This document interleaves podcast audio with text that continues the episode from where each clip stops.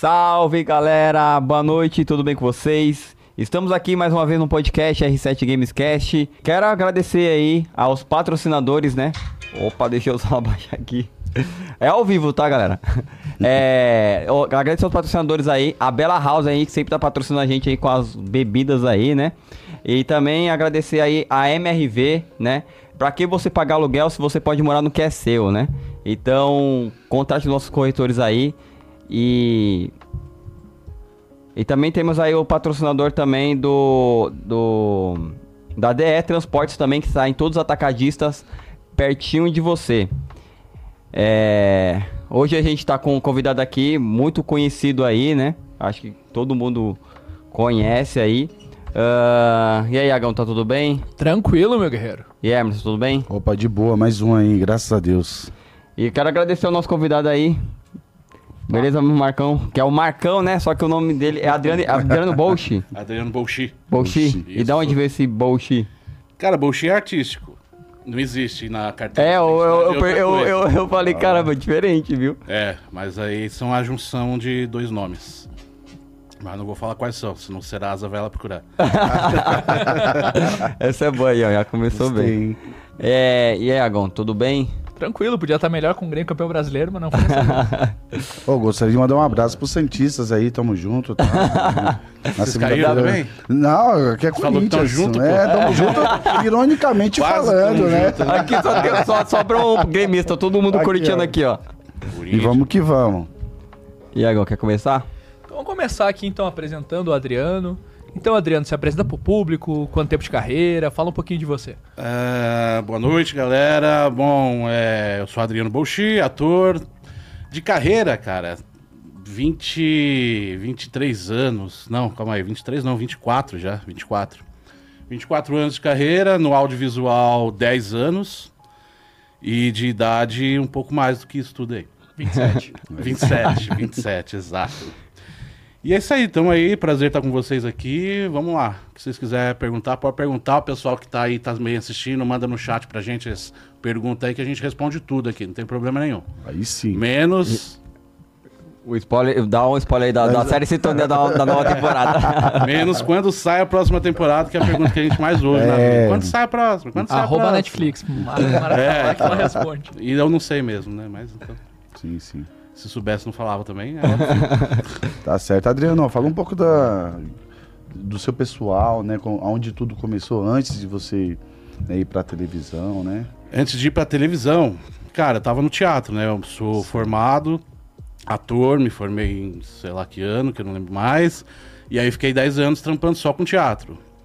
Eu fiz parte de um grupo, uma companhia teatral que chama CPT, Centro de Pesquisa Teatral do SESC, que é aqui no o SESC Consolação, que era dirigido pelo diretor Antunes Filho, que também é o grupo Macunaíma, funcionam, funcionavam paralelamente ali, né? E fiquei oito anos nessa companhia de teatro. Isso depois de me formar, trabalhar um pouco fora da. Trabalhar um pouco com teatro fora da escola tal. E aí entrei nessa companhia, fiquei oito anos lá. Aí depois que eu saí dessa companhia que eu entrei pro audiovisual. Não que eu entrei, né? Mas que eu me. Eu investi no audiovisual. Porque, até porque quando eu tava nessa companhia a gente não tinha tempo para fazer outra coisa, era só lá. Entendi. E antes disso, era isso. Eu faço teatro desde os 14 anos de idade, teatro amador.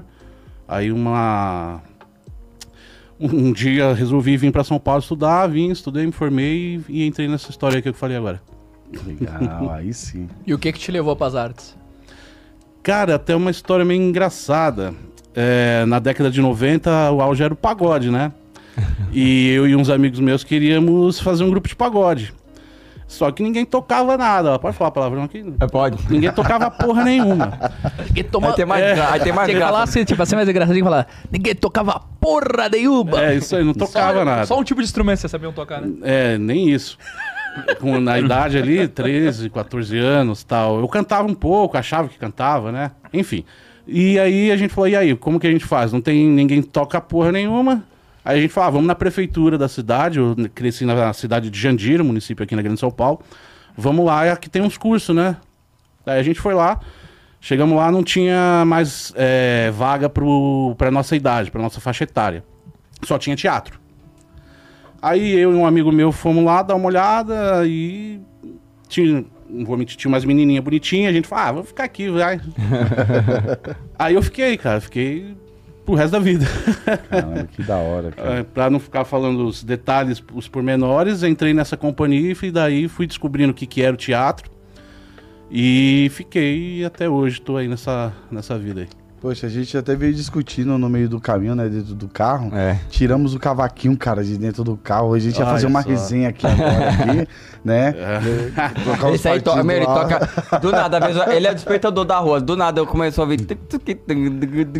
Eu, eu, o Armerson cantando lá. Ah, meu. cara, é minha te- terapia é o musical, velho. Ah, E é bom, música bom é- demais. Eu me identifiquei, né, num, num, num outro podcast que você participou, você entrou um pouco a fundo nessas, eh, nesse assunto, né? De tocar, de samba, pagode. Eu olhei pra cara dele e falei, putz, tiramos o cavaquinho porque É. hoje ia ser mais um podcast diferente, né? Mas legal, cara, legal a sua trajetória. E aí vamos né, comentar um pouco também. Eu mesmo me identifiquei muito com você na, na, na parte da, da própria série Sintonia, né? Hum. E em algum momento lá você sai de cena, né? Na E, última temporada, você é, diz? Foi aquela que, que o MC Doni, ele tá passando pela crise financeira e ele tem que. Ah, tá, né, você tem que quebrar com ele lá o contrato e tal. Uhum. E aí, naquele, naquele momento, que a gente já teve outras pessoas no podcast que quando acontece isso, corre o risco de não voltar pra série, né? Sim. Acon- Você chegou a pensar, chegou alguma coisa assim referente a você ou não? Se eu pensei que eu não ia voltar, É. pensei. A sorte é que eu já tinha o, né, eu saí no terceiro episódio, eu sabia o oitavo também, né? Ah. Então, falei, ah, calma aí, deixa eu ler esse negócio aqui. Daí eu vi que eu voltava no oitavo e falei, ah, então tá, tá bom. Tá de boa. tranquilo. É, tá tranquilo. Mas sim, a hora que eu li a primeira vez a cena, a, a gente se emociona, né? É- era emocionante. Ler, ler a primeira vez ali. Depois emociona também, mas na primeira vez é mais. Mas é isso aí. Daí eu vi que voltava, então tá bom, beleza. Aí tá tranquilo.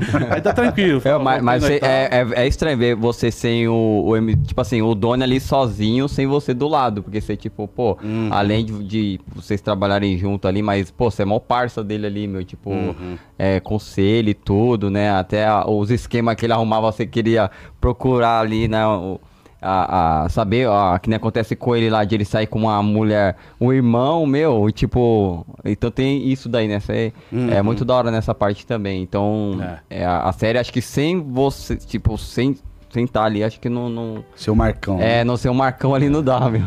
É, mas é, é mérito do, do- da- dos roteiristas, né? Isso é Uhum. uma, uma jogada dramatúrgica mesmo, que ele precisava ali, naquele momento, o Doni precisava trilhar o caminho dele sozinho, né? E aprender mesmo, o que ele podia aprender. E foi isso Legal. que eles quiseram passar ali e deu certo.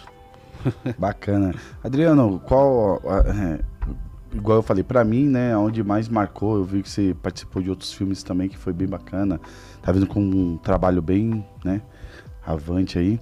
Mas marcou bastante a- a- a- o seu personagem Marcão, né? Uhum. Qual a diferença do Marcão pro Adriano aí no dia a dia? Tem alguma característica? Não tem? Se se identifica com o personagem, não se identifica? Cara, eu acho que uma diferença muito grande, de repente o Marcão parece ser um cara bem calmo, tranquilão, né? Eu não sou. Ah, a- a- parece, eu pareço ser tranquilo, mas tipo, a cabeça tá mil por hora, assim, toda hora. Talvez o Marcão também seja assim, né? A gente não sabe. Essa próxima É, temporada. não, né? não mostra o pessoal do Marcão, só mostra ele ali com o Doni ali. Isso, ele tá sempre na labuta ali, sempre resolvendo algum problema, então a cabeça dele tá sempre focada em resolver aquilo, em vivenciar aquele momento ali. Né, enfim. E qual que é? Eu falei que isso aqui era igual ou era diferente de mim? Era diferente. É, diferente. Igual, detalhista, de repente. Por Conta disso, ah, o cara tá sempre atento aos detalhes, é o detalhe que faz a diferença. Eu sou muito assim.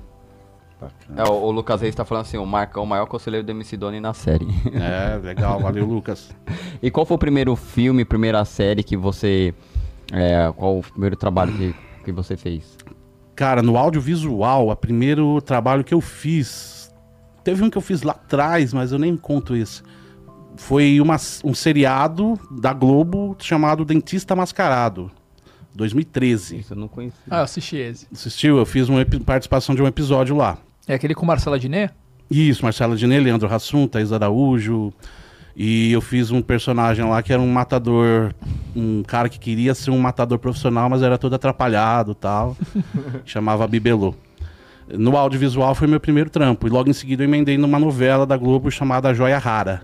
Já, Tudo em é, 2013, né? conheço. E foi, foi nessa época aí que eu saí do teatro e comecei a ir pro audiovisual. Legal. E então primeiro foi Dentista Mascarado. E aí, e como você teve a. a- Você chegou no Sintonia? No Sintonia, cara, então, co- como ator a gente recebe é, convites para audições, né?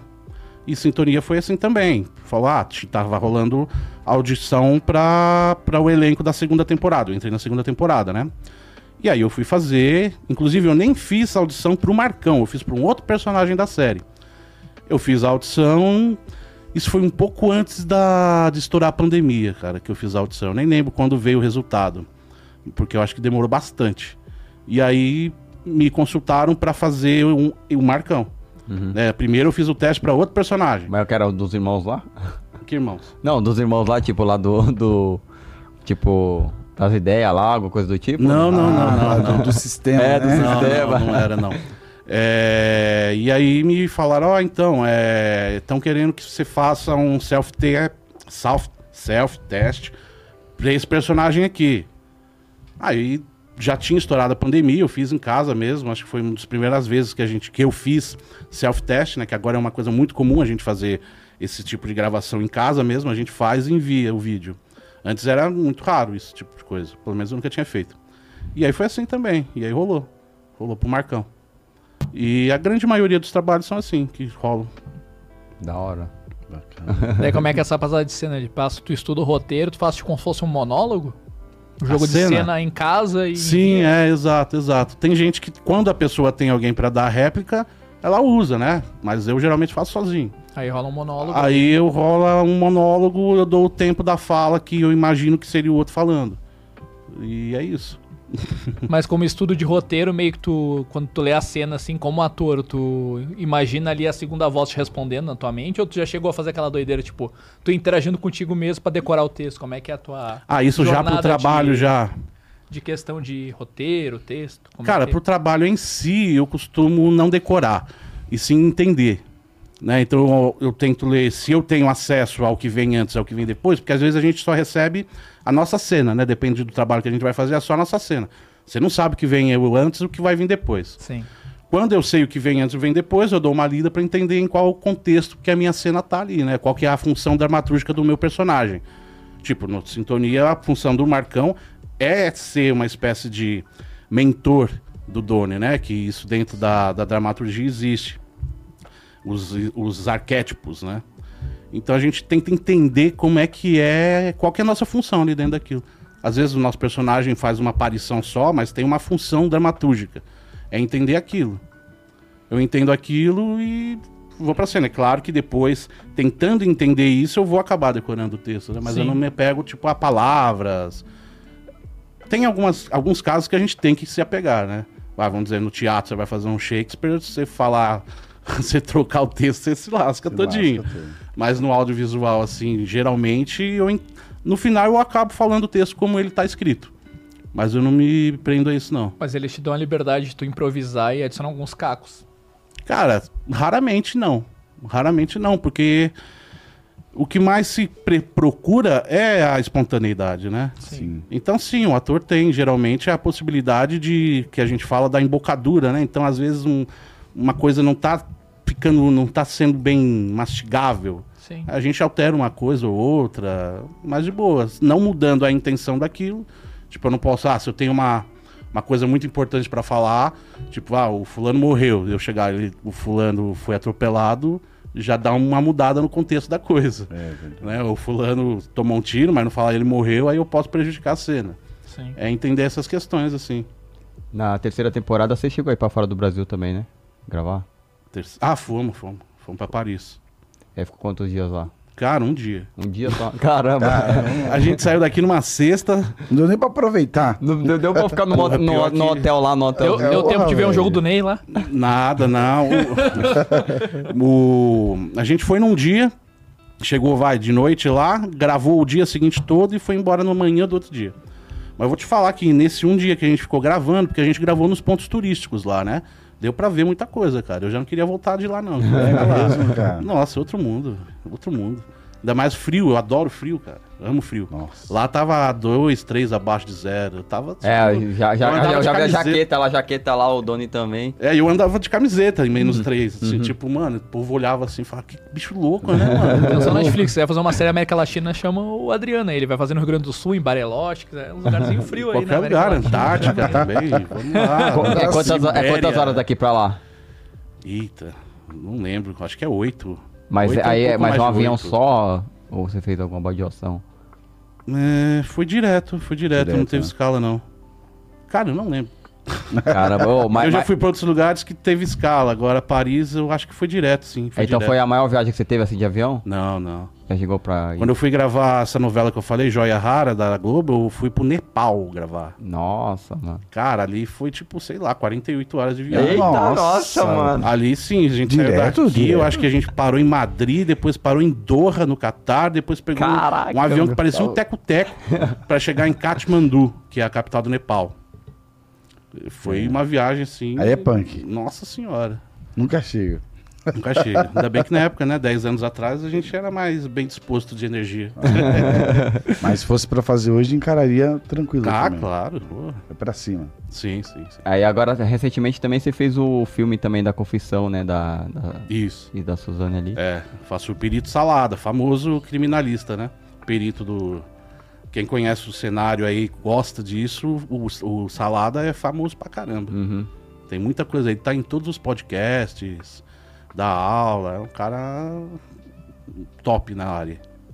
E, nossa, é, é, eu, eu assisti os dois filmes seguidos, né? Assisti o- o- no mesmo dia. Depois, quando lançou o terceiro agora na Amazon, eu falei, aí eu tava assistindo do nada, aí você apareceu ali, eu falei, caramba, meu, da hora. o- Porque, tipo, a- a- querendo ou não, a gente lembra de você ali na série Sintonia, né? Mas Sim. assim, até o personagem ali com você combinou, né? Ali com né, a, investi- inve- a investigação e tal. E aí, como é que foi você fazer aquele filme? Tipo, se- alguma coisa, sei lá, alguma energia pesada, alguma coisa do tipo? Você, pra você foi de boa? Foi, cara. Foi, teve um diferencial que foi a primeira vez que eu faço um personagem real, né? Então, o cara que eu tô falando, o Ricardo Salado, tava lá, assistindo, e eu tava fazendo ele. Então foi a primeira vez da minha carreira que eu fiz isso. E foi interessante. Eu acho que ele não curtiu muito. não, é assim, ele não falou óbvio, mas deu pra pescar, porque em algum momento ele deixou escapar que quando aconteceu o caso que ele tava, ele não era gordinho. Hoje ele tá gordinho, ok. ele era magro, bonitão. Acho que ele achou que ia vir o Cauan Raymond fazer ele. Aí chegou eu lá e falou, pô, que é isso, né? Deve ter pensado. Mas da, de fazer o filme mesmo, meu maior desafio foi esse. Mas você chegou a estudar a- o que aconteceu ou você já sabia de tudo, assim, da... da... Cara, estudar, estudar a fundo eu não estudei. Eu fui me inteirar do assunto, Uhum. né? Já conheci o caso, Richthofen. É, fui assistir os outros filmes que eu ainda não tinha assistido. Uhum. Não, eu tinha assistido o primeiro, eu não tinha assistido o segundo. Fui assistir o segundo.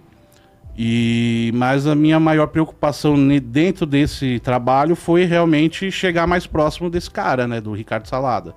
Então, como é uma pessoa real ali, eu podia ver o cara. Óbvio que eu não estava com ele sempre, eu conheci ele acho que durante os ensaios eu já conheci ele, eu não tô lembrado. E depois das gravações ele tava lá, né? Então observar e tentar entender também o fluxo de pensamento do cara, porque o cara que trabalha com isso tem um fluxo de pensamento muito acelerado, né? Detalhe, talvez tenha vindo de encontro a mim, né, na questão dos detalhes.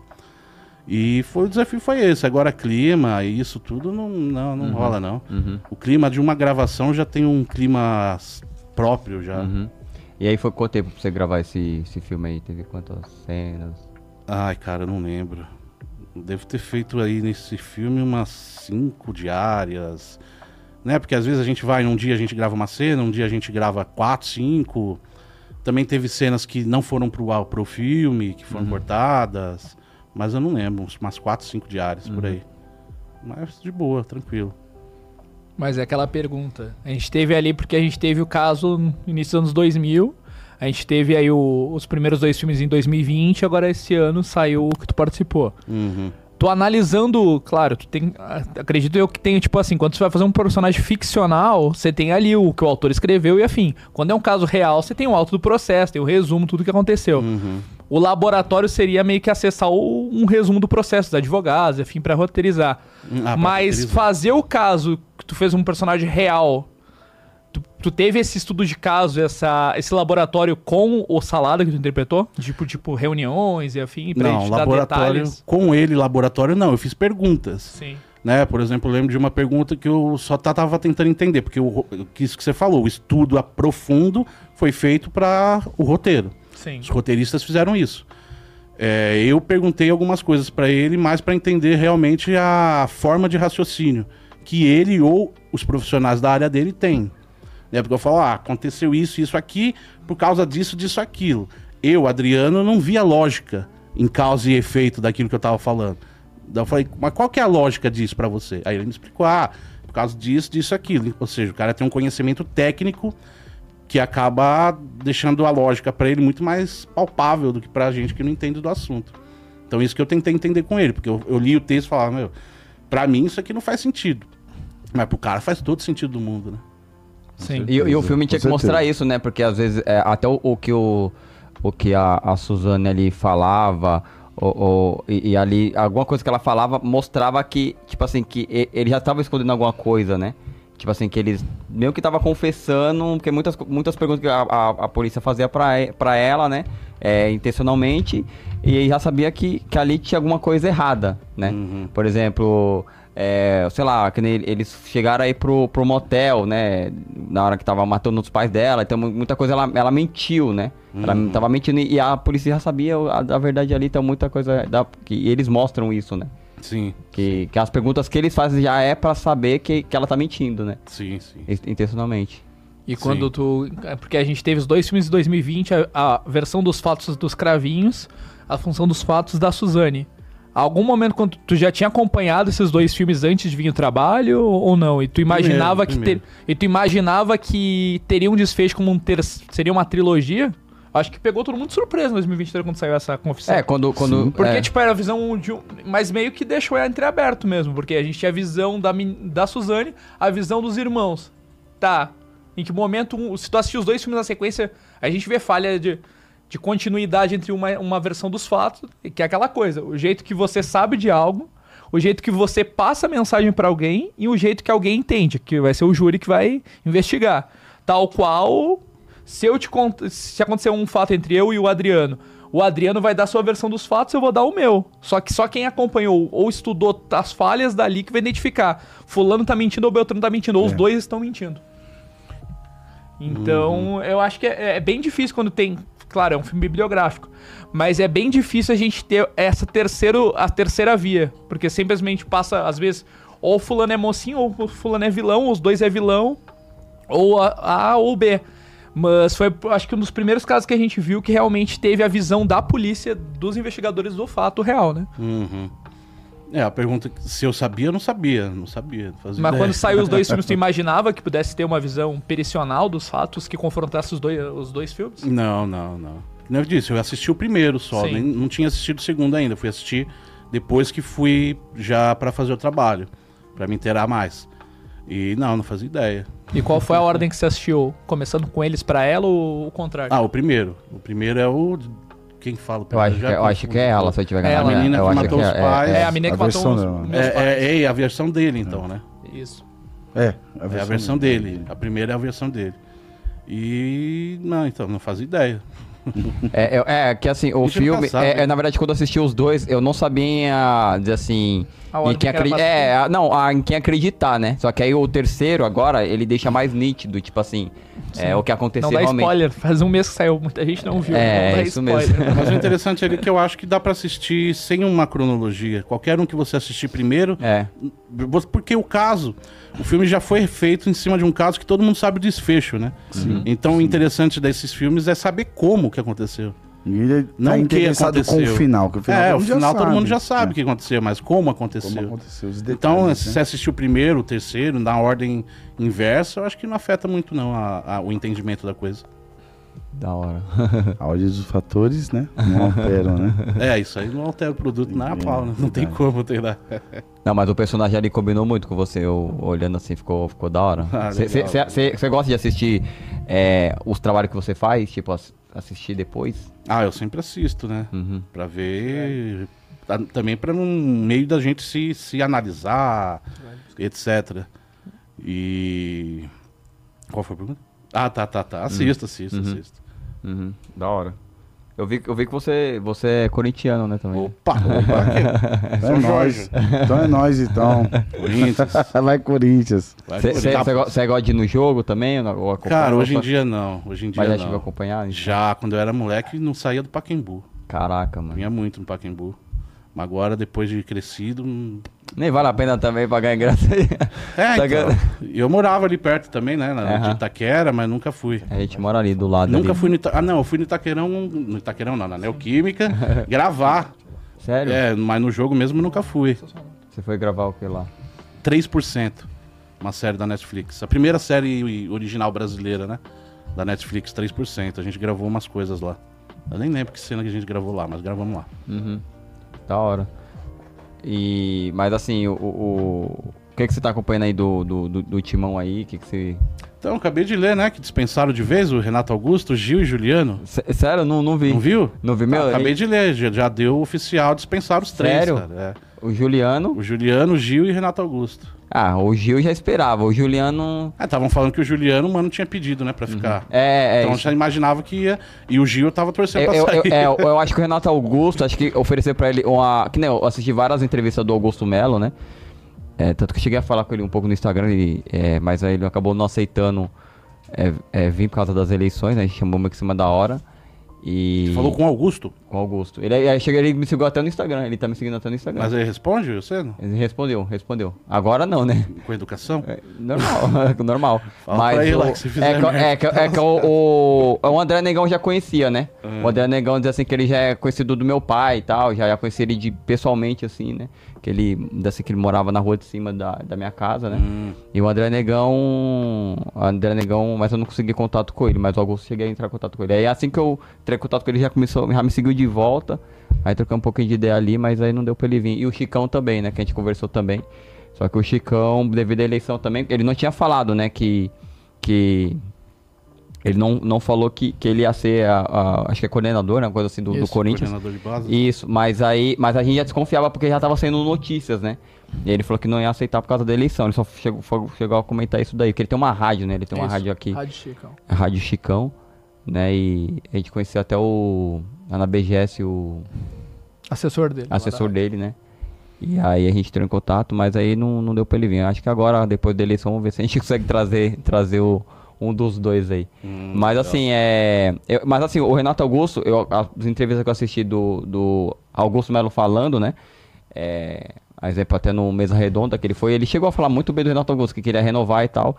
Né, mas eu acho que ele deve ter fa- falado alguma. Porque o Renato Augusto mal jogou esse ano, né? Tipo, jogou uns 30 jogos só, é. né? E, e aí eu acho que ele deve ter falado alguma coisa de produtividade. Só que aí estão falando que o Fluminense ofereceu proposta pra ele, pro Ele Juliano, já aceitou. pro Gil. Acabei de ler também que já aceitou Ah, o então. Fluminense. Ah, então. Fluminense, Renato Então, aí tem que ver, né?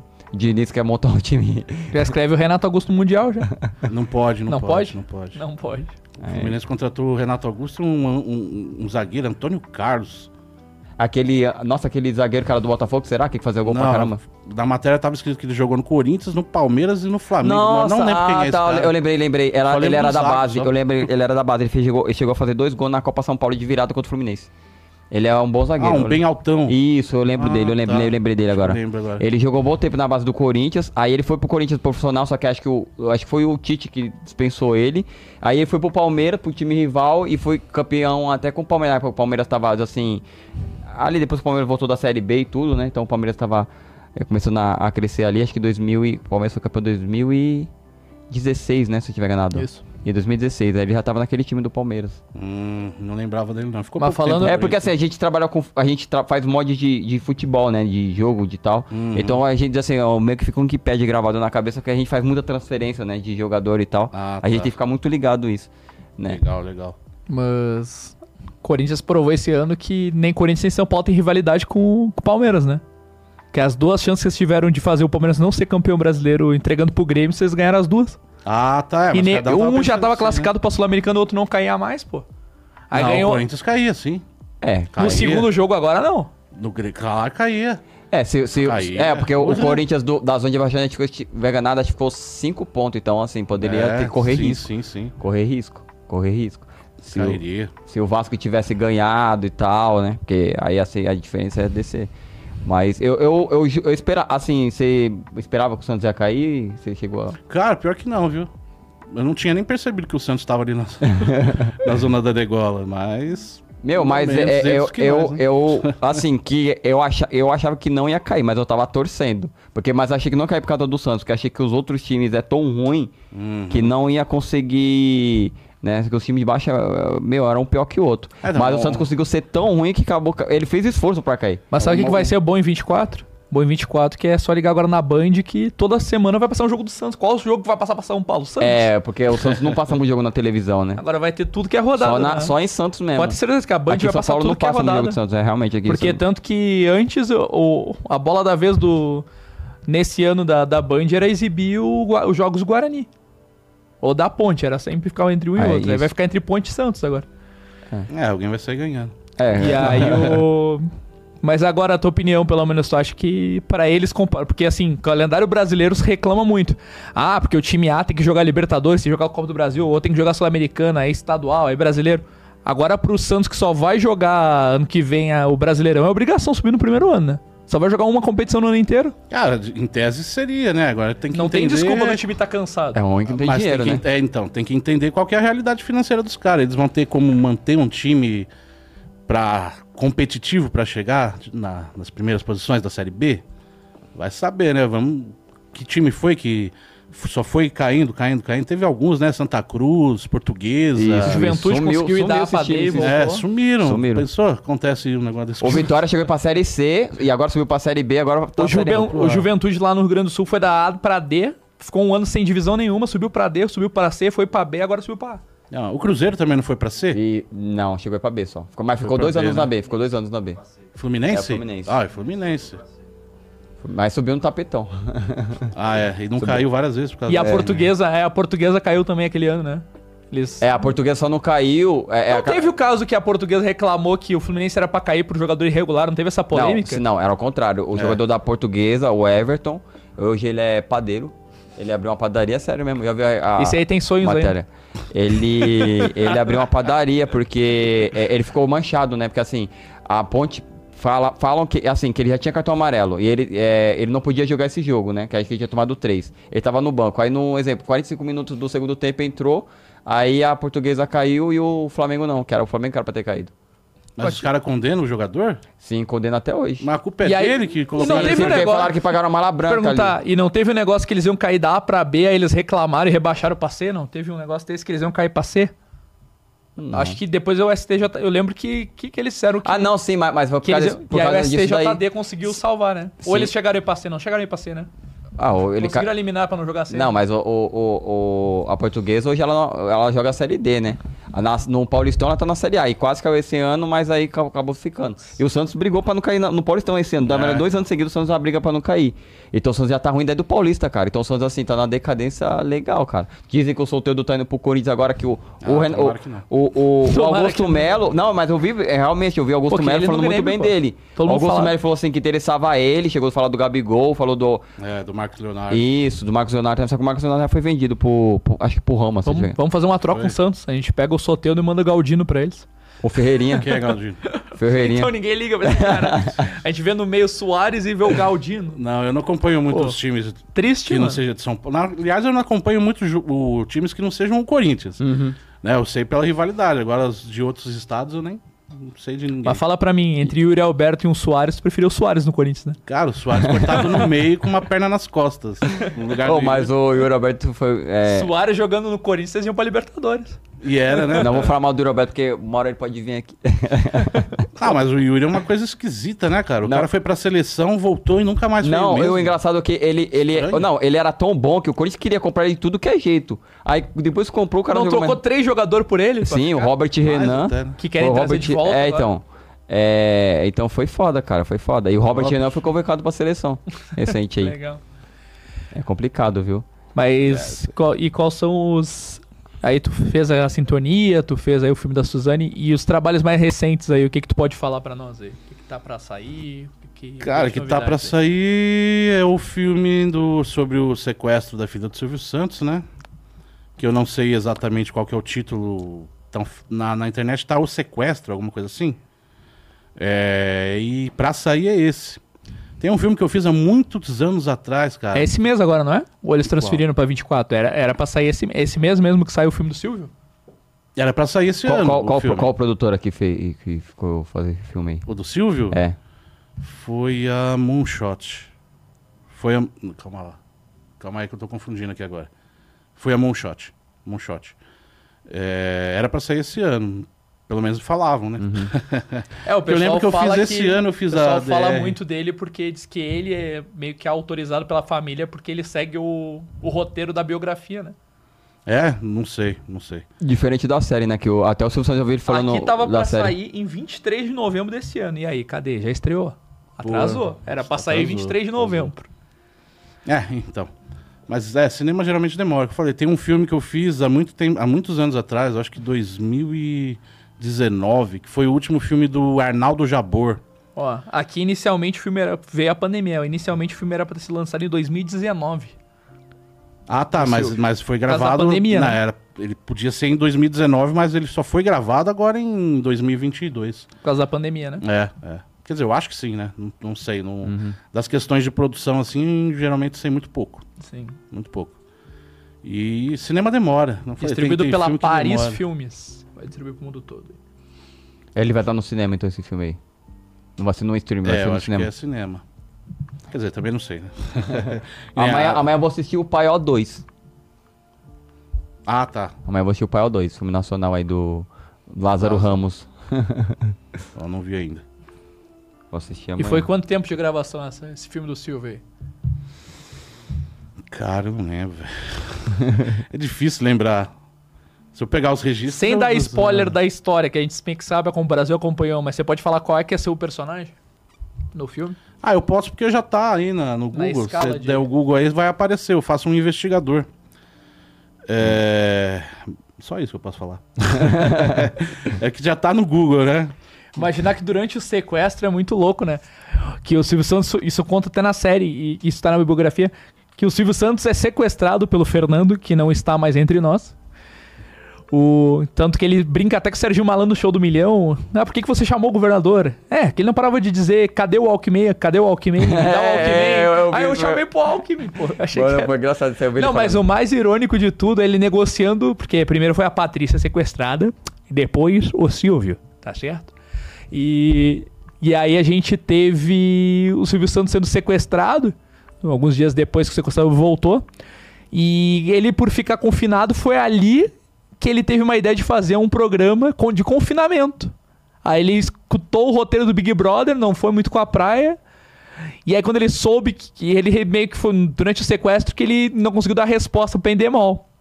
A Globo chegou antes pra fazer. Aí quando ele soube que a Globo ia fazer o Big Brother, ele pensou, e se eu fizer uma temática com artistas? Aí um- dois meses depois ele lançou, ante- antes ele lançou a Casa dos Artistas. Ah, No mesmo formato do Big Brother. É, sim, só que a- se pensando assim, a, a- o SBT copiou a Globo. Mas, Mas se lançou mas a Record, a Record colocou a a- Fazenda meio que copiou o SBT, porque colocou só, só artistas também, só. A diferença é que um tem vaca e outro não tem. É, foi engraçado. Mas eu achava mais legal a Casa dos Artistas, mano. Teve E- duas eu- edições e a Globo, na segunda edição, conseguiu brocar dizendo que era plágio do Big Brother. Ah, é? E aí eles É, ganhou, chegou a ganhar, chegou a ganhar uma. uma- E o Silvio ainda chegou e não falou nada. Ele só falou: domingo eu tenho uma revelação pra vocês. Pronto. Não anunciaram nada, só falaram que ia ter uma grande estreia. E aí acabou o programa Silvio Santos e entrou o show do. E entrou a Casa dos Artistas. Tipo, foi um super. Que nem o show do milhão, cara. Que eles falavam só: os 22 dias estão chegando, os 22 dias estão chegando. Fazia a vinheta, vinheta, aí pum, começou o show do milhão. que inicialmente era Jogo do Milhão. Só que como já tinha no México esse nome, eles tiveram que mudar pra Show do Milhão. Essa eu não sabia, não. Que é outro que a galera reclamou muito quando agora o Luciano Huck veio com Quem Quer Ser o Milionário, porque diz que o show do milhão é uma versão do Quem Quer Ser o Milionário. Então meio que. Por isso que eles. Quem quer ser um milionário não é um filme? Não, tem, teve um filme baseado no reality. Ah, Esse tá. reality é, é- O Silvio Santos adaptou. Em vez de, por exemplo, tu fazer uma ligação, ah, eu quero ligar pra um amigo pra pedir ajuda, eliminar duas. Tudo, esse foi um dos diferenciais do show do milhão. Em vez de tu ligar pra alguém pra pedir ajuda, tu pedir ajuda pro universitário que tava na plateia, tu pedir ajuda pras placas, pras cartas. O Silvio Santos fez algumas modificações do original pra não, pra não pegar como plágio. Legal, Mas a obra dele, tu, tu, no geral, assim, tu é um cara que te inspira ali, como Silvio? empreendedor, Porra, como. muito. né, a sagacidade do cara, né? Muito esperto, muito esperto. Muito inteligente, de um conhecimento sábio mesmo, né? O cara é muito sábio para construir o que ele construiu pela história dele. É um exemplo, sem dúvida, sem dúvida. Concordo com aquela frase dele que é 90 e, 99% é, 10, é 1% inspiração e 99% in- inspira, é, é, É, inspiração, Transpiração. transpiração. Transpiração, perfeito. É isso, né? Você pode ter a ideia, a melhor ideia do mundo, se você não batalhar para colocar ela em prática, não adiantou de nada. Né? Não concretizar já era. A gente imaginar que o SBT surgiu porque a Globo fechou as portas pro Silvio Santos. É, ele saiu de Ele lá. só queria vender o carnê dele. É, e, e você, que- você que é um ator assim, como é que.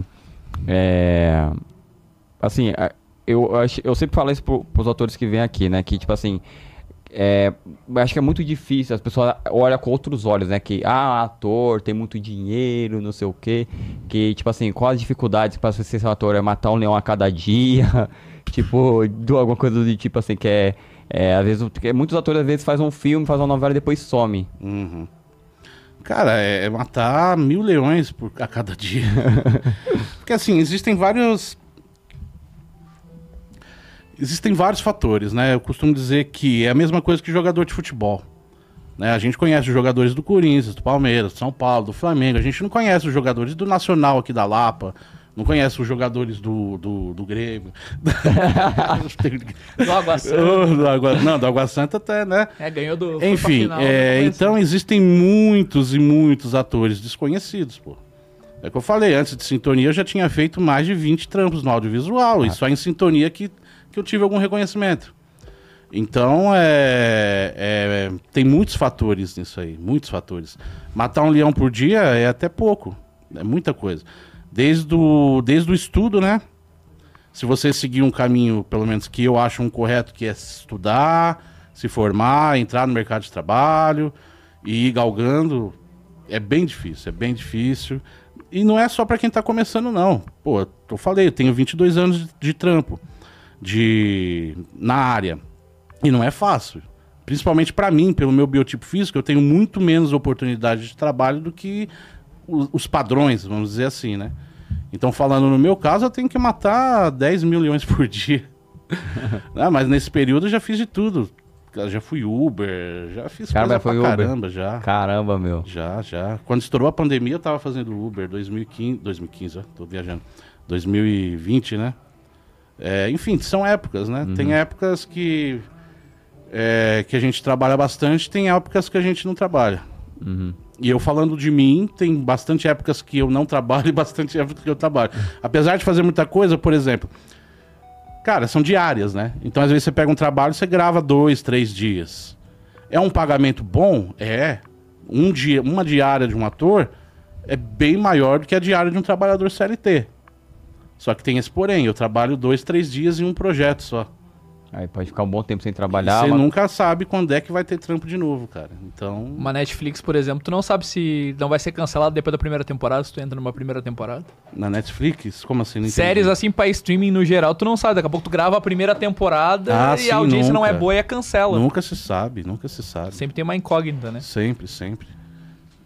Quero te perguntar uma coisa que eu vi tu comentando alguns stories dando dica no teu perfil lá. Hum. E eu vi muito isso acontecer no Rio Grande do Sul e acredito no Brasil inteiro tem. Conta um pouquinho ali o que tu falou dessa questão de golpes e afim de atuação. Uhum. Como tu comentou, com aquele famoso papo. Ah, achei sua filha tão bonita, passa na minha Uhum. agência aí pra ela modelar. Conta, conta um pouquinho sobre essa treta. Meio Cara, é isso, né? Tem, muito, tem muita empresa golpista que se aproveita do sonho das pessoas para obter, obter benefícios.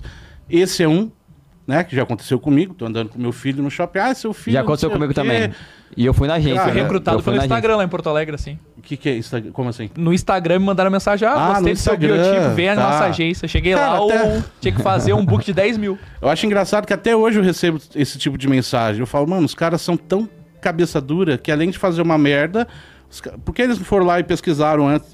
leram minha biografia antes de me mandar a mensagem? Não, tá lá. Pô, gostamos do seu perfil, não quer vir fazer umas fotos? O cara, se o cara lesse Copiou e minha- colou, É, e colou. Se o cara lesse minha biografia, ele já ia saber, né? Pô, já tem Netflix, já fiz E tem Netflix. muito disso, tem muito disso. É, tem esse. Quando eu iniciei na área, eu falo, cara, quando eu iniciei não existia internet. Então as informações eram totalmente diferentes do que era hoje. Para eu conseguir uma informação de como eu teria que fazer, que porra era esse tal de DRT, como eu tirava esse DRT, para eu saber tudo sobre esse mercado, eu tinha que ser em louco. Em Mas, loco, mas né? você, você tem DRT? Tem DRT, Tem. sim, sou formado. É, Então eu tive que vir para São Paulo, tive que procurar pessoalmente as coisas. Não era tipo, vou dar um Google, ah, tá, legal. Manda um zap, tá, ah, legal. Não, cara, a gente tinha que vir, eu, né? Eu cresci em Jandira. Não é longe hoje em dia, né? Mas na época era, você pegar o trenzão, ficar uma hora nele. Enfim, as informações eram muito diferentes. E tinha muita gente que eu chegava e falava, ah, é, agência de atores. Onde que eu ia achar uma agência de ator? Às vezes eu via alguma coisa no jornal, até naquele amarelinho tinha. Existe um Caramba, amarelinho ainda? Amarelinho existe. tem. Tinha, existe, tinha, tem. cara. Tinha lá agência de ator. Aí você vinha, tipo, ah, eu quero saber como é que faz, não sei o quê. Ah, então, ó, primeiro você faz assim, a taxa é tanto, aí acontece isso, isso, aquilo. Eu só não caía nesses golpes porque eu não tinha dinheiro. Se eu tivesse dinheiro, de repente eu falava, ah, tá bom, toma aqui. Aconteceu comigo também, quando eu fui levar meu filho também. É, eles cobraram, acho que foi 4 mil, foi 5 mil pelo book. E aí eu só, eu só não paguei, eu só não paguei porque eu não tinha, mas se eu tivesse eu teria pagado. Conheço gente que pegou empréstimo pra fazer essa merda aí. Não, mas isso já deu problema no Celso Sumano. Já vários casos eu assisti, que eu assisto muito o programa Celso Sumano. E, e aí lá já chegou, e várias agências lá, daqui de São Paulo, daqui do centro, é, ser processada. A desculpa, Celso- a desculpa que eles dão é: Ah, sua filha, seu, ninguém te garantiu que você vai ter, vai ter o emprego aqui na agência. A gente lhe garantiu que a gente vai adicionar o seu filho no cast e ele vai ser indicado pra empresas. Não, A mas, mas, mas te- a teve, teve alguns, teve alguns que mandou áudio falando que ia estar na Tiquititas, que ia estar no, no Carrossel, Que etc. era uma seleção, né? E aí a- as- as pessoas que foram lá, as mães lá, mostraram em áudio, né? Ó, que me mandou pra mim que, o, que o, o gerente da, até gerente da agência tava prometendo algo ali, entendeu? Então, a, a- então assim, a- muitas empresas acabou se queimando, que o Celso foi lá, fez pessoalmente. Sabe como é que eu, sabe como é que em que Porto Alegre eu driblei isso? Porto Hum. Alegre eu cheguei assim, me chamaram numa agência no bairro Nobre de Porto Alegre, décimo andar. Cheguei lá, sala, um andar só da agência. Aí, ah, eu já tava com o cabelo platinado, um metro, eu tenho 97. E aí os caras, ah, seu perfil, tal, tal. Dá pra cê- ser goleiro. Não, dá pra fazer aqui com a nossa agência o perfil que a gente tá procurando, jovem e tal, assim, sua idade boa, não sei o quê. Aí a pessoa me falou pra mim, ah, é, a gente tem um plano a partir de 2,400, sei o quê. Aí eu falei, né? não, é o book a partir de 2,400. Né? 10 Mas isso é uma fotos, 20 história, ou cara. 30 Eu- fotos. Aí a- ó, o que, que eu virei pra mulher disse assim, a, a tradutora, perfeito seu perfil, não sei o que, você tá perdendo oportunidade, você é ator, né? Ah, eu fiz teatro um bom tempo e tal. Ah, legal, então isso é bom pro teu portfólio também, não sei o que.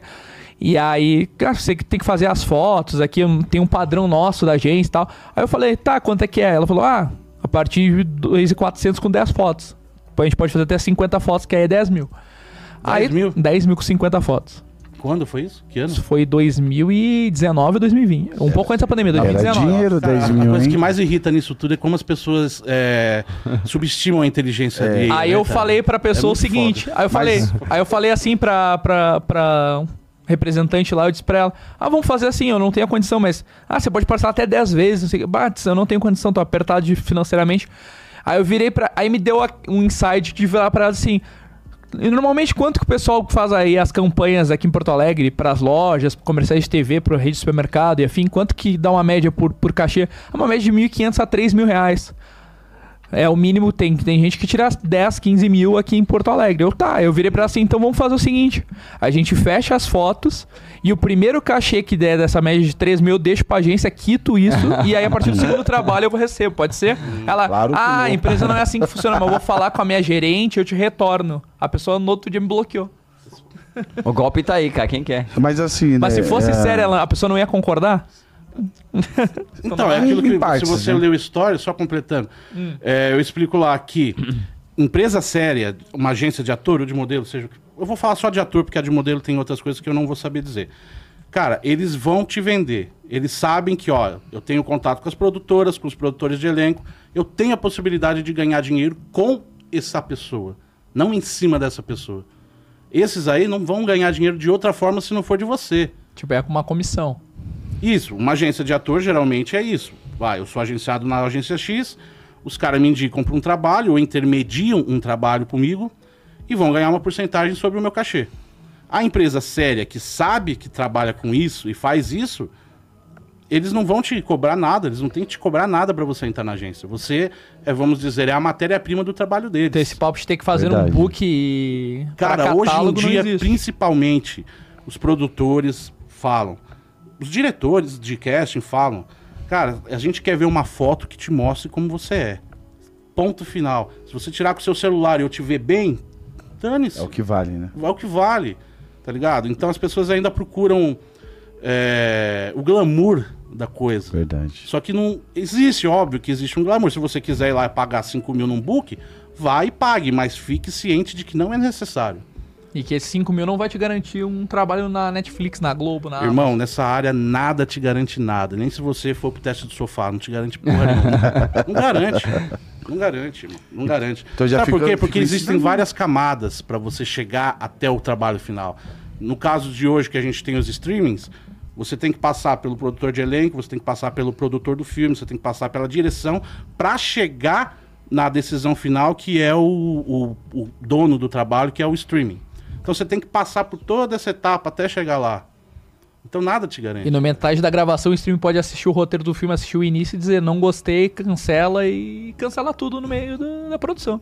Não, também. pode ser também, mas depois que você fez seu trabalho, você ganha, o ator, né? Sim.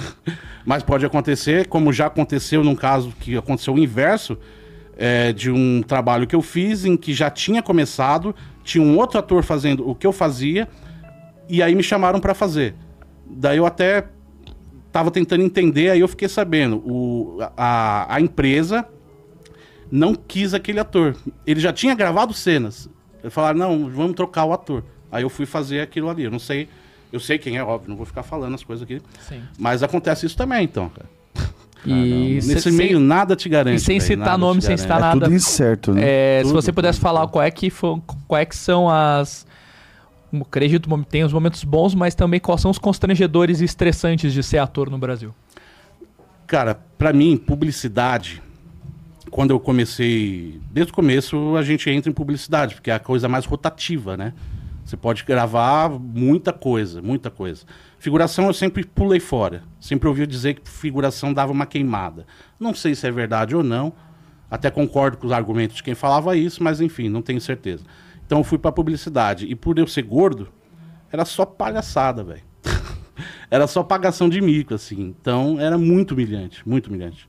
Eu, como ator, tô disposto a fazer tudo. Mas a partir do momento que eu percebi que tudo para que me chamavam era o estereótipo do gordo, o gordo engraçado, o gordo que fazia isso, o gordo isso, o gordo aquilo, meu, eu Caramba, saí velho. fora. É aquele preconceito que se tem na mídia brasileira, né? Que tem, tem aquele Ah, grupo você tem que a faz. sociedade Aquele grupo, brasileira. a sociedade Nossa. brasileira. Tem aquele grupinho que, por exemplo, vamos citar, por exemplo, os maiores comediantes brasileiros, que pra mim seria o Adam Sandler brasileiro e o Leandro Hassum. Uhum. Começou gordinho. Tem, tem Começou galera que gordinho. fala que ele perdeu a graça quando ficou magro. Como se, tipo assim, a comédia acabasse por um estereótipo. Enfim, é, infelizmente a gente ainda tem essa questão, que o gordo é engraçado. E até isso ser quebrado, talvez demore um bocado Você ainda. encara como uma forma de preconceito? Essa- Cara, sim. Não tem como ser de outra Não, forma, né? não. Porque vamos analisar. Se a dramaturgia tende, hoje em dia, né? Primeiro partiu-se, a gente tem a questão do melodrama, enfim, aquilo que a gente aprendeu com as novelas da Globo, que era um mundo ideal. Então a gente via na televisão aquilo que a gente queria ser, mas não era. A gente vislumbrava, ah, eu quero ser esse galã. Pô, eu quero ser essa mina linda e maravilhosa. Hoje já tá mudando. Hoje a gente já estão indo mais pro lado da empatia. Empatia. E não o eu quero ser aquilo, ou seja, ou não é eu quero ser aquilo, e sim eu me reconheço naquela pessoa. Entendi. Eu tenho empatia com aquele personagem. Se a dramaturgia do Brasil quer ir pra esse lado, tem que ter gordo, cara. Eu, eu ando pela rua, eu olho, eu falo, cara, no mínimo 70% das pessoas que estão naquele ambiente são acima do peso. Não digo obesas, mas são acima do peso. Aqui, por exemplo, mesmo, nós estamos. Somos cinco, Só somos cinco, três estão acima do peso. Na verdade, dois é que não o estão. diferente é ele, não é nós, né? É, é, então, né? Mas é um padrão. É verdade. Mas não tem, cara. Enfim. é, e já teve trabalhos que eu sei que eu perdi por conta do meu perfil físico. Caraca, Eu sei que teve. É, e não sei quantos, né? Podem ter sido vários. Mas enfim, falando da publicidade, aí um dia, cara, eu lembro muito bem. Eu, eu tinha que fazer um teste que era eu só de cueca, fingindo que tava fugindo de uns tigres, eu acho. E gritando uns troços lá. Cara, e eu fazia o negócio tentando fazer, vamos dizer assim, a ação, imaginando como se fosse verdade. Barry Grylls brasileiro. E o diretor, o diretor não, a pessoa que estava conduzindo a- o teste, fala: Não, tem que ser engraçado, faz não sei o que, faz não sei o que lá. Aí naquele dia eu falei: Não, faço mais isso aqui. Não fiz mais publicidade. E publicidade, de certa forma, pagava bem. Paga. É, pagava. Hoje não paga muito bem, não. É, para quem tava começando, assim, sem, sem experiência nenhuma, era uma grana muito foda. Mas não, não, não valia mais a pena, não. Prefiro fazer Uber do que me entregar nessas merdas. Não, já tive, já tive vários Desconfortos, né? desconfortos, inclusive papéis que eu, tipo, ah, a gente precisa de um ator assim, assim, assado. Ah, deixa eu. É sobre o quê? O que, que eu penso? Não, não, não faço. Não faço, cara, não faço. Que Posso tipo tá- de perfil você já rejeitou trabalho? Ou, tipo, durante, já aconteceu de você rejeitar alguns trabalhos ou principalmente começar algum projeto e tu não te sentir bem e, e pedir pra sair, dizer que não tava se sentindo bem continuar? Não, tudo que eu comecei eu terminei. Se eu começo, eu termino. Mas, tipo, eu lembro Mesmo- de. Cara, na época que eu tava estudando ainda, é, tinha muito esse negócio de pegadinha. Né? Eu sempre era chamado pra fazer pegadinha do Sérgio Malandro, não. Tinha um outro cara, João Kleber. Uhum. Tinha os negócios da Band. Cara, na- Câmera escondida do Silvio Santos nunca chegou a fazer. nunca fiz nada disso, mas já fui muito convidado. Na- lá atrás, lá atrás. E não, hum, ridículo. não- Porque você não achava graça ou porque o cachê não era bom? por tudo, nem sei quanto era o cachê. O, o João, Kle- o João. Kleber eu fui convidado recentemente. Cara, porque tem o seguinte, assim, eu acho, tá? Eu acho não, eu penso no seguinte, eu estudei, eu tô com 41 anos, eu tenho 23 anos de carreira. Então eu tô há 23 anos estudando. Sim. Pra, pra eu me vender pra isso, pra uma coisa que qualquer um faz, não precisa ser um ator pra chegar lá e fazer a palhaçada que eles querem que faça. Sim. Qualquer pessoa chega lá e faz aquilo, cara. Fala, não, eu sou um ator, eu estudei, estudo há 23 anos pra fazer essa merda. fazer essa merda. Você quer essa palhaçada? Vai lá e pega alguém da rua. É se autovalorizar, né? Eu acredito. E tentar valorizar a profissão, porque o ator, é o que eu tô falando, 23 anos de estudo, cara. Não é de 23 anos de, de, de Sim, baderna. sim. É 22 anos de estudo. Ainda mais. Estuda, a gente de um- estuda Ainda mais filosofia, uma prof... psicologia, teologia, a gente estuda tudo quanto é porra pra entender a- o ser humano.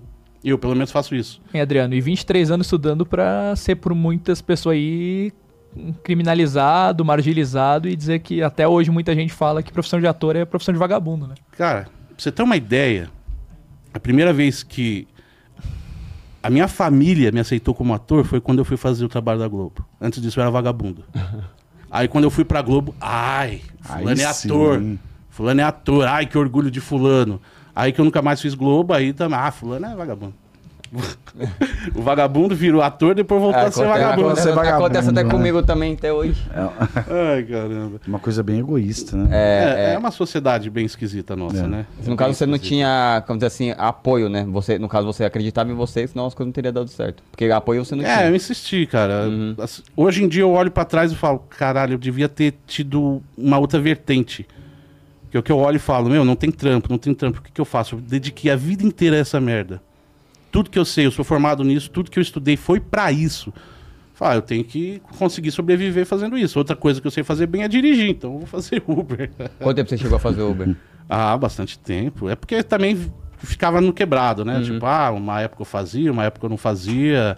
Mas se necessitar, a gente volta tem Aí, problema. na, na época que você era Uber, você foi antes da série da, do Sintonia? Foi, antes da série, antes da série. É porque no- Sintonia foi em 2019, né? Uhum. Eu fiz o... É, foi em 2019. Uhum, uhum. Foi antes, foi antes, foi antes. Ah, Então ninguém chegou a te reconhecer como ator, alguma coisa do tipo. Fazendo Uber, não. É. não. Na época que eu fazia Uber também, ninguém olhava pra cara do Uber. Ah, agora, né, se você velho? fizer, tu vai querer ser, o seu, seu Uber. Pô, mano, que nem, tipo... pô. Ah, não pode ser que eu volte. Ô, não, mas ia fazer Agora chama sucesso fazer hein? de Uber, Vai Faça, fazer seu, faça o sucesso. telefone que É, eu faço Ou particular, é né? Particular, pelo nossa, aplicativo. Já, fa- já faz a divulgação. Aplicativo dos famosos. Parado você não vai ficar. Ah, porque infelizmente é real, assim. Já é uma profissão difícil pra qualquer pessoa. Para pro meu biotipo, infelizmente, é mais, né? É mais, cara. Então, se tem 10 papéis, eu vou ter oportunidade de 0,01. É, mas é isso. Mas quando eu entrei nesse meio, eu já tinha consciência disso. Enfim, então não posso reclamar. Pra você ver, a gente vive uma era de, né, na mídia, é, diga não ao preconceito, né? Mas o preconceito ele é ativo dentro da própria Cara, né? fazer um desabafo, que nem eu vejo muita gente falando, ah, agora a primeira. é, primeiro protagonista transgênero. Porra, legal, ótimo. Isso tem. Primeiro, eu vi primeiro protagonista negro. Ótimo, isso não tinha que ser uma coisa é, fora do comum, tinha que ser Sim, comum. sim. Mas cadê o primeiro protagonista gordo? De não comédia? É Não tem, no Brasil não tem, cara. Aí chegaram você, tipo, passei Papai Noel? Papai Noel, sim, claro. Já chamaram. Mas não pra audiovisual. Uhum. Se for pra audiovisual dentro de um contexto ok, eu faço de boa, sem problema. Agora, se for dentro de um contexto Bizarro. estereotipado, aí. Mas, tipo, vamos pôr num shopping só pra tirar foto com as crianças? Hoje em coisa- dia? É. Ah, não.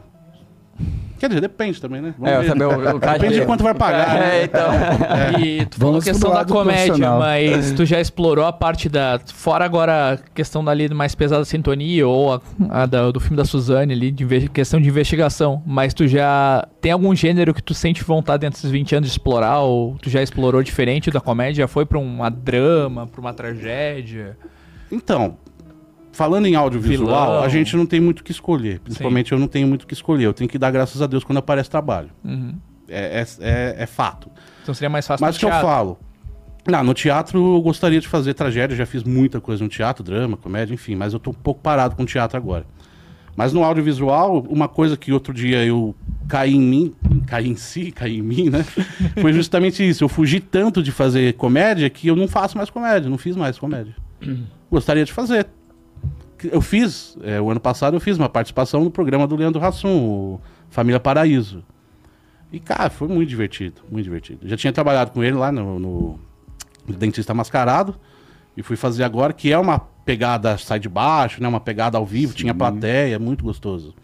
É muito bom. Stand-up, você chegou a pensar em Não, fazer? não tenho, não tenho vocação pra isso. Não tenho. Eu sou muito ranzinza, cara. E a pergunta que a galera vai fazer: dá pra viver da arte no Brasil? Se dá pra viver da arte Bem no na arte Brasil, no Brasil? depende. O que eu tô falando, tem muita gente que vive. Mas fácil não é. Nem um pouco fácil. Eu falo, jogador de futebol. Quantos times de Série A tem? Quantos times de Série C, VA, D e VARs existem? Várzea, é. A grande maioria dos artistas estão escondidos. Pô, Sintonia tem vários casos de atores que não eram conhecidos e foram pra live e todo mundo viu, pô, cadê esse... Onde tava esse Até, cara? até esse presidiário, né? Chegou a dar oportunidade ali na série. Sim, sim, sim.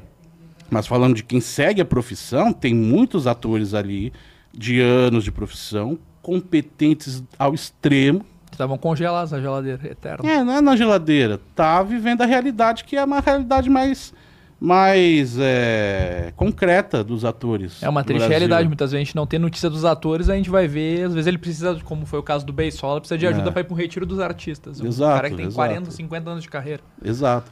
E também porque o que, que o Marcos, o Marcos, esqueci o sobrenome dele. Oliveira. Marcos Oliveira tem de, de peculiar? Não, não dá pra entender. Ele tem uma fisionomia, ele tem um tipo muito específico. Sim. Sim. Então, o problema do audiovisual também é isso. Pra você ficar marcado por um único ator- personagem. Exato, nós somos atores. Eu sou, costumo falar, se falar pra fazer Desdemona, que é lá um personagem de Shakespeare, de Otelo e tal, que é uma moça de 15 anos, eu faço. Eu faço e você vai acreditar no que eu tô fazendo, porque eu me preparei pra isso. Certo. Mas o audiovisual brasileiro, você é chamado pra fazer aquilo que você é no dia a dia. Então, vai, eu tenho, eu sou gordo, vamos faz, chamar pra fazer um personagem que pode ser gordo ou que é gordo. O Marcos Oliveira, ele tem um biotipo diferente. Então vamos chamar o cara pra fazer só o mesmo tipo de trabalho. O Marcos Oliveira é um dos maiores atores de teatro do Brasil. Essa companhia que eu falei, o CPT, Marcos Oliveira foi um dos primeiros eh, protagonistas dessa companhia, com Macunaíma, lá na década de 70, no final da década de 70, começo da de 80. É um dos maiores atores do Brasil. Olha a situação do cara. Porque ele não é um padrão É, estético. Tem tantos atores aí que a gente vai ter notícia, por exemplo, agora essa semana a gente, no domingo, a gente perdeu um dos melhores comediantes aí que, que a gente teve no Brasil, que foi o caso do Huawei, né? De Huawei quem? de Petrópolis, que trabalhou no Hermes Renato. Ah, não conheço. O Huawei acabou ali, quando a MTV fechou, eles esqueceram dele. É. Acabou, né? É, tem- Pedindo tem- doação pra fã na internet, né? Então, tem essa questão, né? Que, que nem tem os atores que as pessoas conhecem e os atores que as pessoas não conhecem. Sim, E o Marcos Oliveira todo mundo vai conhecer por causa do que é o Beisola. sim. pouquíssima gente sabe que ele é um dos melhores atores de teatro do Brasil. Verdade. Sim. Vocês lembram do, do Jamanta? Já, mano. Sim. Voltou na série do Silvio, fazendo Kaká Carvalho é outro dos maiores atores do Brasil. o Jaman, o ator do Jamanta teatro. voltou na série do Silvio é Santos fazendo o Manuel de. Nobre. É o que fez a Mulheres de Areia, né? É ele não. Hum, Não. Mulher de Areia, não. Não, o Jamanta que você tá falando é aquele que fez o. Jamanta não morreu, Jamanta não morreu. Ele Que fez... voltou pra Jamanta, celebridade. É. É um Como dos esse mai... personagem. é outro dos maiores atores do Brasil. do E as pessoas não sabem, eles conhecem aquele ator por causa daquele personagem que apareceu e teve mídia. Eles não conhecem o ator que vive no dia a dia. E tu Não. sente muito isso agora após sintonia da galera dizer, ah, o Adriano é o Marcão. Tu não Se tem medo de, sinto. tipo, daqui a 10, 20 anos te lembrarem pelo sintonia e não outros trabalhos. Cara, medo não, porque Vai ser um negócio que marcou uma geração. por um momento sim. Por um momento sim, se não vier outro trabalho que sobreponha-se ao Marcão.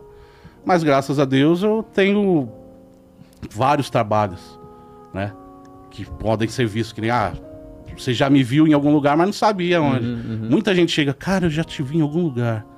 É Aonde? fi- o filme da Paulista aqui, né? O Assalto na Paulista. E eu, depois que eu, que eu falei, nossa, você fez o filme da Assalto na Sim, Paulista. Na Netflix tem outra, uma série chamada Pacto de Sangue.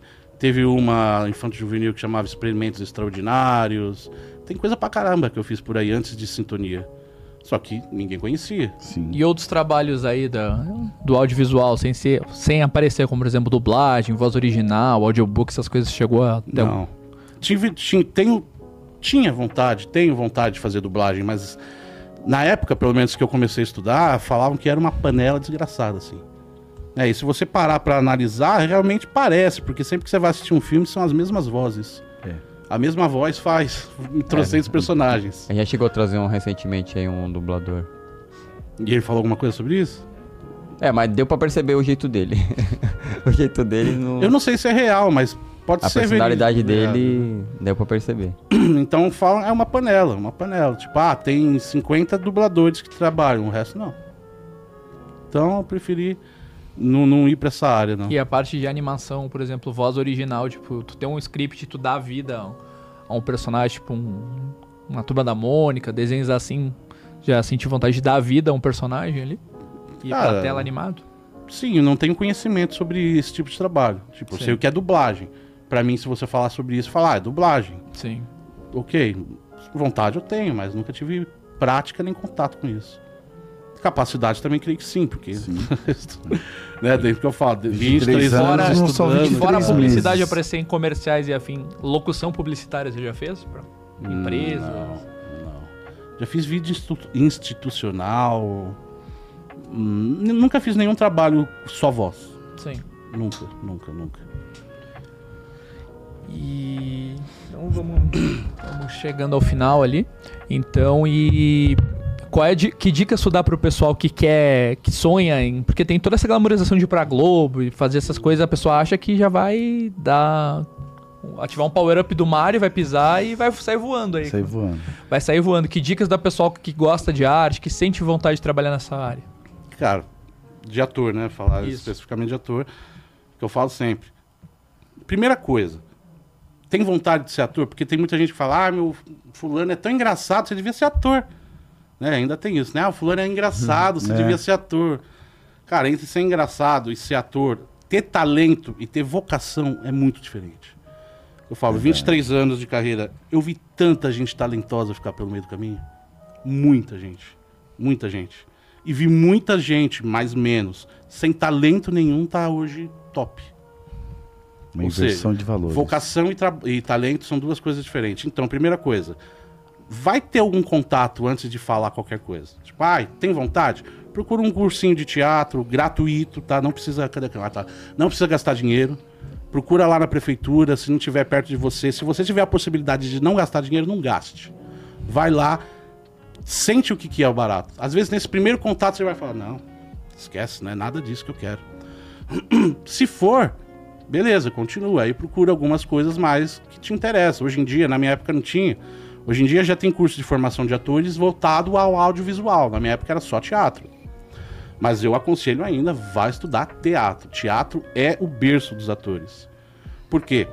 Falando de uma forma mais técnica, tudo que você aprende no teatro, você vai usar no audiovisual. Basta você adaptar a sua forma de expressão para aquele veículo. Agora, se você for direto para um curso de interpretação para audiovisual, se você for para o teatro, vai faltar expressão. Entende?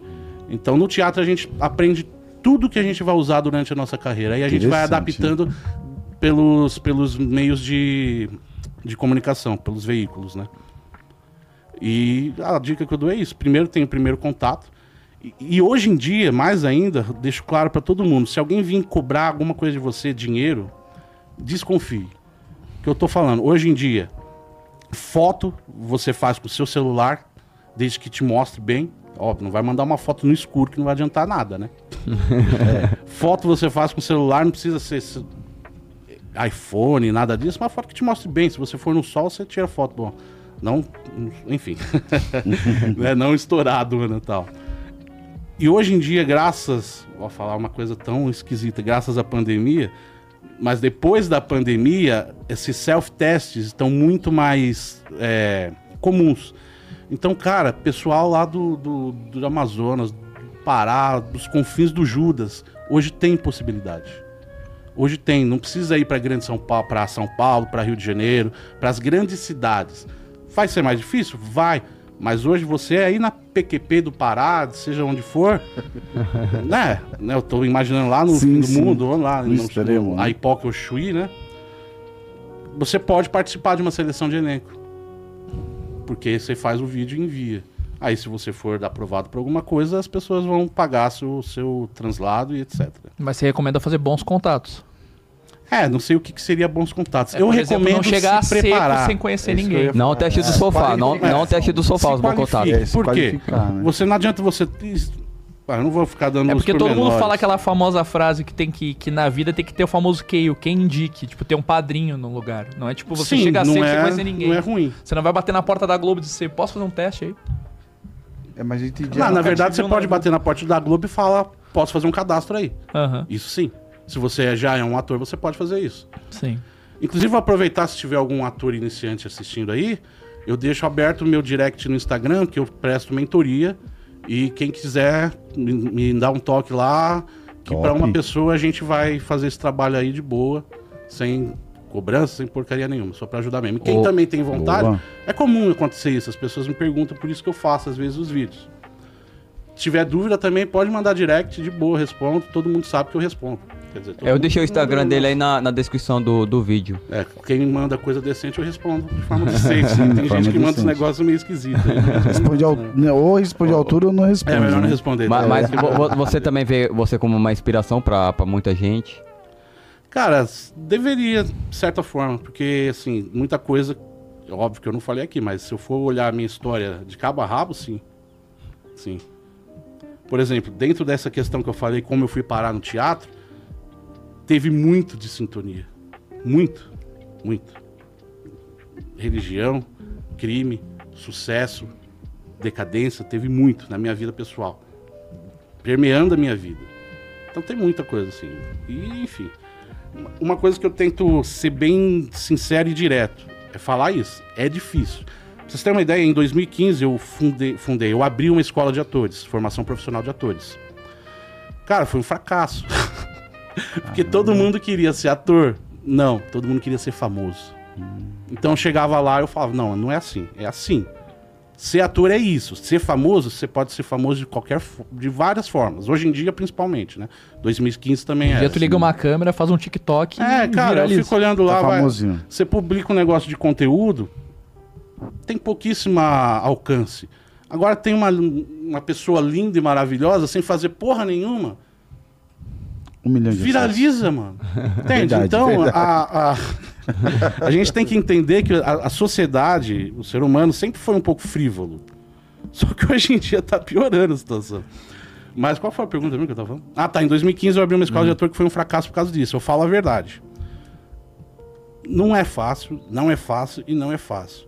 Que eu falei pra você, ninguém tem garantia de porra nenhuma. Você pode estudar a sua vida inteira e não conseguir nada. É porque tem muito curso caça-níquel, né? Tem muito curso que vai te dizer. Exato. Fulano de tal é o dono do curso. Fulano de tal foi diretor da emissora X. Então, se você fizer aula com fulano de tal de ator, ele vai te garantir um teste na emissora X.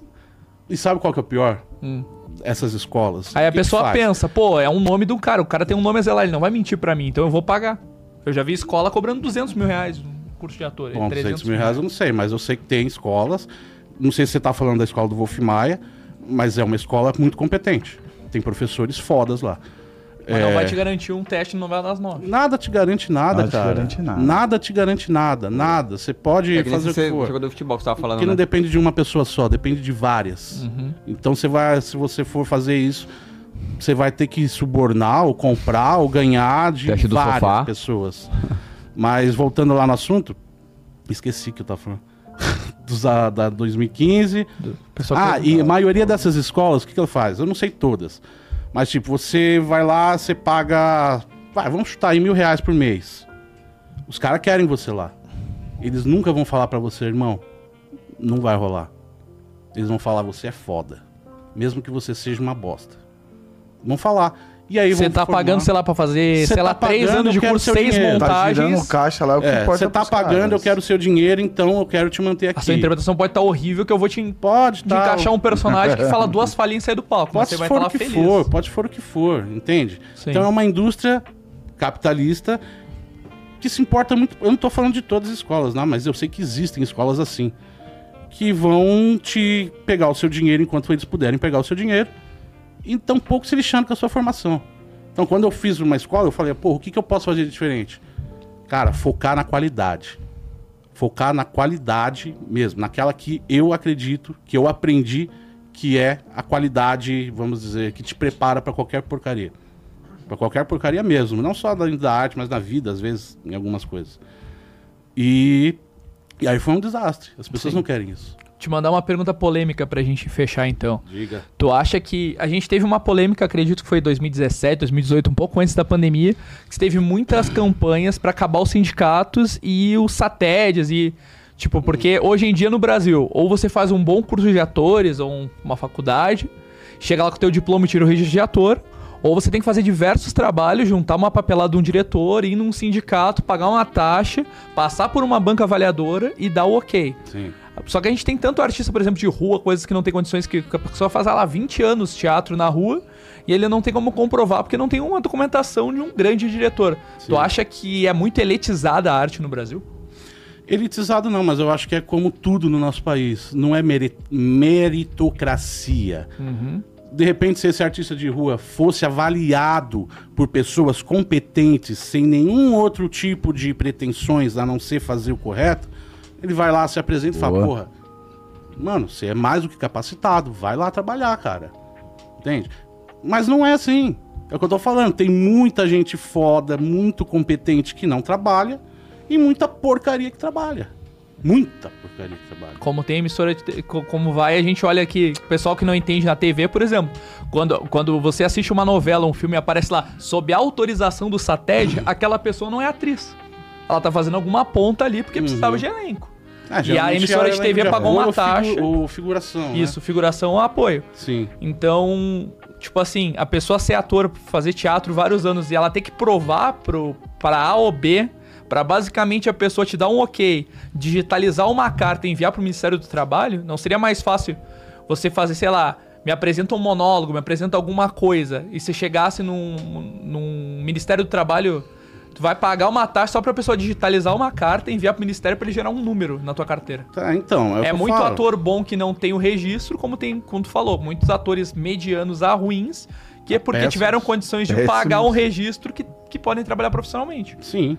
É o que eu falo. Se fosse tudo feito da forma correta, com avaliadores competentes, com, com intuitos, é, vamos dizer, nobres e justos, visando uma qualificação em nível de qualidade mesmo da nossa arte ou da nossa profissão, seria maravilhoso, mas não é, cara. É uma indústria. Esse seria um mundo perfeito. Como tudo. É uma mas, indústria. mas eu acredito que não seja somente nesse segmento, né? Você vê isso é, na música, no futebol. Em tudo, Você vê em todos os segmentos aí, artístico, tudo, principalmente. em tudo, Essa em falta tudo. de qualidade, né? Meritocracia. E a gente vê isso. Exatamente. sociedade não é meritocrática. Meritocrática. E, pra, e pra deixar no ar ali, pra gente fechar, cara que quer pesquisar, Isso mudou de 78 pra frente quando teve a greve dos atores. Isso mudou de 78 pra frente. De 77 pra trás, a pessoa não tinha que ter o DRT pra trabalhar como ator. Eles vi- vinham do rádio, vinham de outros lugares e chegavam nas grandes emissoras. É, Porque é aquela coisa, o que te faz ator não é um carimbo na tua carteira. O que te faz ator é a prática todo dia. sim, também. Também. Também. É, mas como a gente vê, esse pessoal que vem de antigamente vinha de qualidade. Eles buscavam qualidade. Hoje em dia não buscam qualidade. Cara, hoje em dia buscam várias coisas. O cara é famosinho na assim, internet, dada- vou botar ele na novela. Um dos primeiros tópicos que eu tenho na minha, vamos dizer, apostila de mentoria é eu entender o, como funciona o audiovisual no Brasil hoje. Que eu falei, a questão perfil. É o perfil. Se você pode ser o melhor ator do mundo, se você não estiver dentro do perfil, você não vai fazer. Você pode ser o pior ator do mundo. Se eles olharem pra você e falar, nossa, eu quero essa imagem, você vai fazer. Vamos citar, eu cito sempre um exemplo da Grazi Massafera ela começou no Big Brother, certo? Ninguém conhecia ela, era Miss. Foi pro Big Brother, saiu de lá, foi fazer novela. Passou vergonha. Só que depois disso ela estudou. Ela se preparou pra caralho. E hoje ela é uma puta atriz. Quantos casos a gente não viu de ex-BBB? Na minha época era mais como ex-modelos, né? Ex-modelos que iam fazer é, novela, faziam uma coisa e desaparecia. É, em todos os Verdade. BBBs que passaram aí, a gente pode citar, acho que quatro pessoas ficaram na no, mídia. conta no Eu só lembro dela. Ficou o- a Grazi nas novelas, o- a Sabrina Sato, o Bambam, Não, que ainda não- tem não na são- mídia. Mas não são tô atores, dizendo né? que Não ainda são estão na mídia é. depois de todos Uhum. esses anos. Sim, é mídia é diferente de ser ator. E o G. Que Williams, digo. que, é que foi deputado. Então, o que eu Só. digo, ser ator é diferente de ser famoso. Sim. Eu acho que é uma coisa que as pessoas têm que entender que se falar, ah, eu quero ser ator, eu quero ser famoso. Quer ser famoso, tem várias formas. E ser o ator não é o mais fácil. Aliás, deve ser um dos mais difíceis. É o que chamou mais atenção aqui, né? A se qualificar, gostar daquilo que você escolheu pra fazer é o que ele tá, é, o Adriano tá trazendo pra nós aqui nessa noite, né? Quer ser ator? É esse o caminho. Quer ser famosinho? É simplesmente isso daqui. e eu achei interessante. Quer ser famosinho, liga o valores, celular, né? faz Liga uma o celular, dancinha, faz uma dancinha. Mas é, ué. É. Não é? E Legal, fica, cara, e é fica verdade, famoso. fica. E fica famoso. Agora, é que eu falei, quer ser ator, primeiro entenda o que é ser, ser, ser um Ser um ator. ator. Não é, o, ser, o ator não é aquilo que você vê na frente, no resultado final de um trabalho. Ser ator é muito mais do que isso. Muito mais do que isso. Top. É, o 01 que teve aqui, ele falou que não tinha DRT, nem o, o, o, o Jeffs também, né? Que fez o Rivaldi também. Ele falou que entrou na Netflix sem. sem. Então, mas também não é entrar na Netflix. tá? A Netflix, ela paga uma produtora pra realizar o trabalho. a Netflix, ela... É uma, tipo. É, é, a gente não tem vínculo nenhum com a Netflix. É uma agência, forma. tipo, Ela terceirizada. terceiriza, né? Ela terceiriza uma produtora. Uhum. No caso da- de Sintonia é uma e eu já fiz outros trabalhos para Netflix que eram outras. Uhum. Então, tipo assim, ah, eu tenho um trabalho X, eu quero produzir. Aí chama uma produtora. Ou também é o contrário, a produtora tem um trabalho que apresenta pra Netflix, a Netflix fala, porra, da hora, vamos fazer. Legal. A Netflix em si não produz. Pelo menos não no Brasil. Vou te fazer a pergunta que eu fiz pro, pro Jeffs. É, a gente, por exemplo, a questão da Netflix, tu teve uma, um- uma entrega do teu trabalho globalmente, porque a Netflix é mundial. Sim. É, você chegou a cair nessa neuro de botar cenas que tu aparecia, por exemplo, trocando ideia com o MC Doni e trocando a track pra ver como é que era a tua interpretação, a tua visão dos fatos em outros idiomas. Tipo, vamos ver como é que um americano entendeu a história e me dublou um espanhol, um turco. Ah, sim, sim. Já fui chegou a fazer ver. essa experiência de trocar Fui. a track? Quando eu fiz isso, só tinha espanhol. Hum, Não tinha outra dublagem, não, só espanhol. e tu... Eu fui ver, gostei da voz, parece com a minha. bonita. Foi, foi pra todos os países, né? A, a série, né? foi, foi. É, o Jeff chegou Pra a falar isso. os países. Mas provavelmente E nas, tu nos sentiu países... que os outros países conseguiu pegar a essência do que da mensagem que tu queria passar? Cara, não dá pra saber, né? Difícil. Assim, muita gente, inclusive um produtor de Hollywood já mandou direct falar, ah, parabenizando e tal. Falei, caraca, da hora.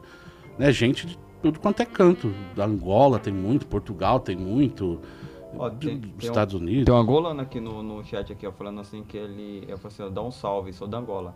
Divânio, é. Divânio Léo. Salve, Divânio, beleza? Valeu por estar aí com a gente. Top. Tem muita gente de, todo- de vários lugares, cara, mas aí a gente não sabe, né? Não sabe.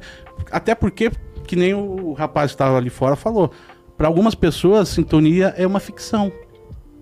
Só quem conhece a vida aqui realmente A fala, pô, é ZL, realidade. Principalmente. É. Já se É, identificou eu vejo, eu vejo muita coisa da sintonia que É, é, eu é, passando hoje. Eu me conectei muito à série depois dos boatos, né? Da fama, coisa e tal. Eu não tinha assistido a primeira temporada. Cara. É, eu fui assistir a ano passado. Ah, quando a gente assistiu foi- a primeira foi temporada, foi consecutiva. Eu e minha esposa virava a noite assistindo, né?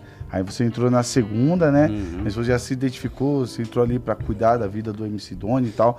E, cara, a, a- a ZL, ela se identifica muito bem naquilo. Cada um teve, tem um sonho, toda, né, cara. dentro da sintonia. O interessante é que cada um seguiu uma diretriz lá. Então, se identificamos, a gente que é da ZL, bacana. Tudo periferia. Que eu falei, minha vida tem muito daquilo. Eu era da, da grande São Paulo, Sim. Jandira.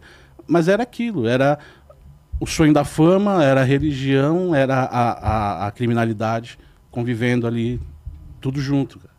Eu também, quando vi Sintonia pela primeira vez, falei, Top. cara, graças a Deus, enfim, temos uma obra audiovisual brasileira que não é estereotipada, ela é real. Real. Ela é real. Legal, cara.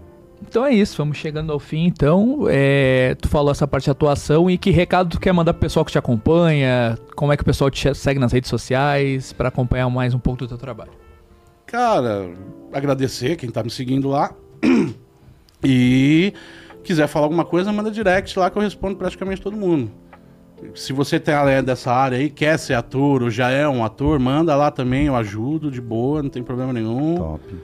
E é isso, cara, eu não tenho muito o que falar, minha vida é isso. Se alguém quiser algum conselho, Eu vou trocar umas ideias com tu, porque eu Demorou. fiz 20 anos de teatro lá no sul e eu vim pra cá pra trabalhar com atuação e com dublagem. Cara, é o que eu falo. Eu comecei numa época que não existia nenhuma informação que a gente tem hoje. Eu percorri um caminho que, cara, é, é penoso, é penoso. Às vezes você tem alguém que fala, cara, não é assim, é assado, você já economiza uns 5 anos da sua vida. Legal. Palavra-chave, né? É Isso aí. Ronaldo, é contigo. É isso aí, quero agradecer aí, aí o Adriano por ter aceitado aí o nosso convite, né? É, Agradecer a todo mundo aí que deixou o like, compartilhou aí. Chegamos a 753 likes só nessa, nessa live aí, né? E agradecer a todo mundo aí que, que mandou um salve aí na live aí. É, a minha esposa tá acompanhando, a esposa do Emerson também, a Diana, né? Até, ah, chegamos, chegamos até na Angola, hein? Chegamos até na. Angola já. E é isso aí. Quero agradecer a todo mundo, os patrocinadores aí também, né? E já já tem outro podcast, né? A gente vai começar já, já daqui, a, a- a- daqui a pouco, depois das 10 aí, já tem outro podcast também, que é o episódio 12, né, Agão? Isso aí. A Diana lembrou que, que vocês estavam perdidos no Jamanta, que ela que foi celebridade que ele voltou, que a primeira novela foi Torre de Babel. Isso aí, Torre de Babel. E é isso aí. Top. Quero agradecer aí todo mundo mais uma vez aí. É, compartilha aí, né, com os grupos aí, né? De WhatsApp, Facebook, né? Compartilha com geral aí. Né, até daqui a pouco. E aquela Ator. coisa, fló das redes sociais da Netflix perguntando sintonia. Não adianta ir no PV do Adriano e dos outros atores perguntando, e aí, quando é que estreia? É. Quem Não sabe é a adianta Netflix. lugar nenhum, quando eles quando podem publicar, eles publicam. É cara. porque tem. Não adianta perguntar. É porque, sai, é porque sai muito perfil lá que ninguém sabe se é oficial ou se é de fã. Tipo, a sintonia Netflix. A galera vai lá, bota um teaser daqui da temporada e fica flopando. sexta Ah, temporada. tem, tem, tem. Aí ninguém é. sabe se aquilo é oficial ou se é, É, fandom só tá pra É, que eu saiba, tem três perfis. Ó, oficiais. eu vou, eu vou, eu vou fazer um corte aí, eu falar assim, ó, o que o, Ma- o, o Marcão falou da nova temporada. só pra o pessoal clicar. fake. Só pro pessoal clicar. O que, que eu falei? Nada. Ah, tá. Ah, eu- Falei que vai ser da hora. É, você você falou assim que ainda não tá fazendo ainda, né? Não. Então é isso aí, galera. Até daqui a pouco. Grande abraço. Valeu. Abraço. Falou, galera. Falou.